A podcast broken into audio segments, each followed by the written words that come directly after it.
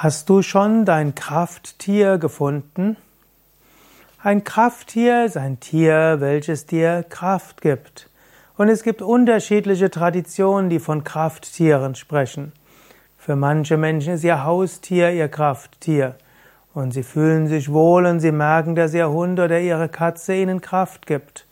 Problem damit ist, Hunde und Katzen leben kürzer als Menschen. Wenn also dein Hund oder deine Katze dein Krafttier ist, dann wirst du irgendwann in Schwierigkeiten kommen. Aber du könntest auch sagen, genieße es, solange dir dieses Tier Kraft gibt. Wir finden in der indischen Mythologie Krafttiere als Tiere der Götter. Und so werden in Indien auch diese Vahanas, die Reittiere der Götter, verehrt und es gibt auch Tempel dafür. Es gibt zum Beispiel Garuda, den Adler von Vishnu. Wir finden Nandi, den Stier von Shiva. Wir finden in Südindien viele Naga-Tempel, kleinere und größere, heilige Schlangen. Wir finden Hanuman, den Affengott.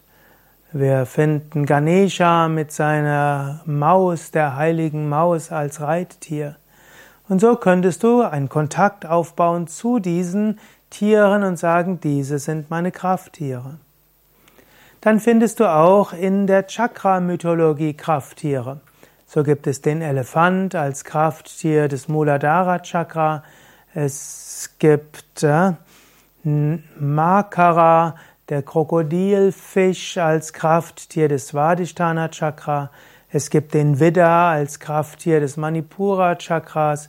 Es gibt die Antilope als Krafttier des Anahata Chakra und einen anders aussehenden Elefanten als Krafttier des Vishuddha Chakras. Wenn du also eine bestimmte Chakra-Energie brauchst, kannst du das betreffende Chakra vorstellen als Krafttier, welche das betreffende Chakra animiert.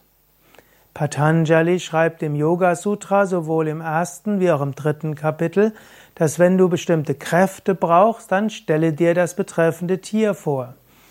Wenn du zum Beispiel Festigkeit und Stärke brauchst, dann meditiere über einen Elefanten.